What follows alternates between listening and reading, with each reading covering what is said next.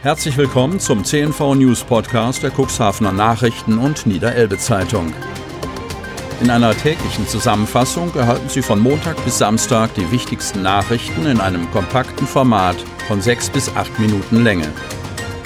Am Mikrofon Dieter Bügel. Freitag, 11. September 2020. Zwei neue Infektionen in Cuxhaven. Kreis Cuxhaven. Der Landkreis Cuxhaven hat am Donnerstag zwei neue bestätigte Corona-Infektionen gemeldet. Damit ist die Zahl der Infektionen insgesamt auf 420 Personen angestiegen. Zugleich meldete sich eine Person wieder gesund. Derzeit gelten noch zehn Personen als erkrankt. Bei beiden neuen Infektionen handelt es sich um Personen aus der Stadt Cuxhaven, wo aktuell noch drei Personen als erkrankt gelten. Insgesamt wurden in den vergangenen sieben Tagen sechs neue Infektionen mit dem Virus gemeldet. Damit beträgt die Infektionsquote, die sich aus der Zahl der Neuinfektionen über diesen Zeitraum pro 100.000 Einwohner errechnet, derzeit 3,03. Neuer Dezernent soll Finanzressort übernehmen. Kreis Cuxhaven. Der potenzielle neue Kreisratsdezernent Michael Take aus Ilsede wird das Finanzressort übernehmen. Das geht aus Dokumenten hervor, die den Cuxhavener Nachrichten und der Niederelbe Zeitung exklusiv vorliegen. Der bisher dafür zuständige Dezernent Friedhelm Ottens, SPD, verliert danach die Zuständigkeit für den Haushalt des Kreises. Er soll jedoch zum ersten Kreisrat, also dem Stellvertreter des Landrates, befördert werden und künftig für die Ämter Schule und Kultur, strategische Sozialplanung, das Jugendamt, das Amt Soziale Leistungen sowie die Einrichtungen Burg Bederkesa, Archäologische Denkmalpflege, das Kreisarchiv und das Museum Gegenstandsfreier Kunst zuständig sein. Das Rechnungsprüfungsamt wird ab Januar dem Landrat zugeordnet. Damit geht Landrat Kai-Uwe Bielefeld, parteilos, auf die Bedingungen der CDU für die Personalie Ottens ein. Wir müssen die Dezernate so gewichten, dass es mengenmäßig für alle Dezernenten passt, begründet Bielefeld die Entscheidung und fügt an, so haben wir dann auch keine Spannungssituation mehr.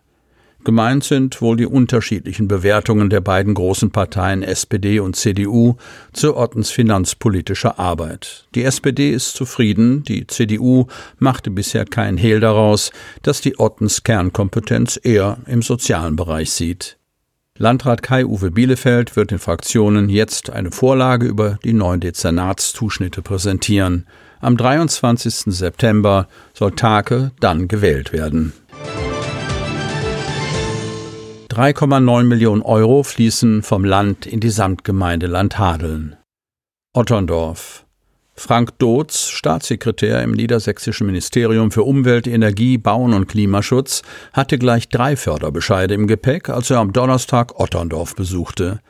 Die Samtgemeinde Landhadeln erhält rund 1,9 Millionen Euro Fördermittel aus dem Städtebauförderprogramm Lebendige Zentren für seine Bauprojekte in den Mitgliedsgemeinden. Hinzu kommen 2 Millionen Euro aus dem Förderprogramm Investitionspaket Soziale Integration im Quartier.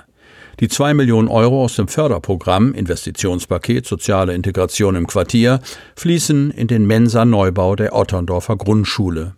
Die Idee, die Mensa soll nicht nur für schulinterne Veranstaltungen genutzt werden, sondern den Bewohnern des Quartiers auch als multifunktionaler Treffpunkt und für interkulturelle Aktivitäten zur Verfügung stehen. Mit den Städtebaufördermitteln aus dem Programm Lebendige Zentren werden verschiedene Projekte in den Mitgliedsgemeinden begünstigt, unter anderem die Erweiterung des Dorfladens in Osterbruch und die Umgestaltung der Bülkauer Ortsmitte. In der Gemeinde Kadenberge, laut Bürgermeister Wolfgang Hess ein echtes Boomdorf, dienen die Mittel vor allem zur Sicherung und Stärkung der Versorgungsfunktion. Außerdem soll die Verkehrssicherheit und die Aufenthaltsqualität im öffentlichen Raum verbessert werden. Politik kommt Campingplatzbetreibern zur Hilfe. Cuxhaven. Schlicht und ergreifend mehr Zeit wünschen sich Campingplatzbetreiber, die in Sachen Brandschutz nachbessern sollen. Das brachten einige der Betroffenen in der jüngsten Sitzung des Ausschusses für Feuerwehr, Sicherheit und Ordnung zum Ausdruck. Der Hintergrund. Auf einem Campingplatz in Dun waren Ende März zehn Wohnwagen vollständig ausgebrannt. Die Caravans auf dem Platz waren zum Zeitpunkt des Brandes nicht besetzt. Die Bauaufsicht nahm den Vorfall zum Anlass, um Campingplätze gemeinsam mit der Berufsfeuerwehr unter Brandschutzaspekten zu überprüfen. Etwas zu beanstanden hatten die Brandschutzinspektoren nicht nur auf privat geführten Campingplätzen, sondern auch auf Anlagen, die sich in der Hand der städtischen Tochtergesellschaft Nordsee Heilbad GmbH befinden. Die Betreiber erhielten nach einer Begehung eine individuelle Mängelliste, begleitet mit der Aufforderung, kurzfristig Abhilfe zu schaffen. Doch die von der Verwaltung gewährte Frist zur Mängelbehebung war für sie eine Zumutung. Die Stadtverwaltung hatte in mehreren Fällen eine Überplanung des Platzes verlangt, die in der Winterpause vorzunehmen wäre. Darüber hinaus waren in den Schreiben, die an eine Reihe von Platzbetreiber gingen, Kurzfristmaßnahmen angeordnet worden, die binnen eines Monats erledigt werden sollten. Als nicht realitätsbezogen kritisierte ein Betroffener diese Maßgabe. Zum einen, weil sich die geforderten Brandschutzschneisen möglicherweise nicht eben mal so einrichten lassen. Zum anderen, weil die Plätze saisonbedingt von Campinggästen frequentiert werden. Der Ausschuss für Feuerwehrsicherheit und Ordnung der Stadt regte nun an, den Campingplatzbetreibern mehr Zeit zur Erfüllung der Brandschutzauflagen einzuräumen. Lehren aus der Shuttle-Laborphase ziehen.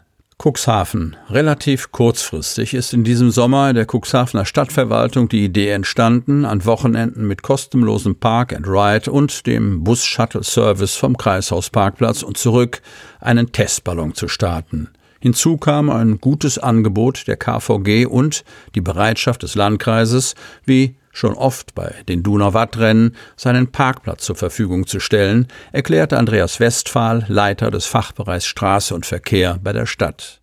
An fünf Wochenenden ging es im 15-Minuten-Rhythmus jeweils sonnabends und sonntags zwischen 9 und 19 Uhr vom Kreishaus zur Duner Allee. Zu bezahlen war dafür von den Fahrgästen nichts. Ein Service, der bei allen Nutzern durchweg gut angekommen ist, so Andreas Westphal. Das hätten sie immer wieder gegenüber der Stadt und den Busfahrerinnen und Busfahrern geäußert, in nur zehn Minuten bis fast vor den Strandeingang. Schneller als zu Fuß vom Bäderring aus. Die Nutzungszahlen während der einzelnen Tage waren stark vom Wetter abhängig. Während am ersten Wochenende die Hinweisschilder mit der Lupe zu suchen waren, wurden die Hinweise ab dem darauffolgenden Wochenende verbessert, das dann auch mit 500 beförderten Personen an zwei Tagen der stärkste wurde. Mehrere Radiosender nahmen den Hinweis auf den Service in ihre Verkehrsfunkansagen mit auf. Insgesamt wurden so 140 bis 500 Beförderungen an den fünf Wochenenden gezählt. Sie hörten den Podcast der CNV Medien, Redaktionsleitung Ulrich Rode und Christoph Käfer. Produktion Rocket Audio Production.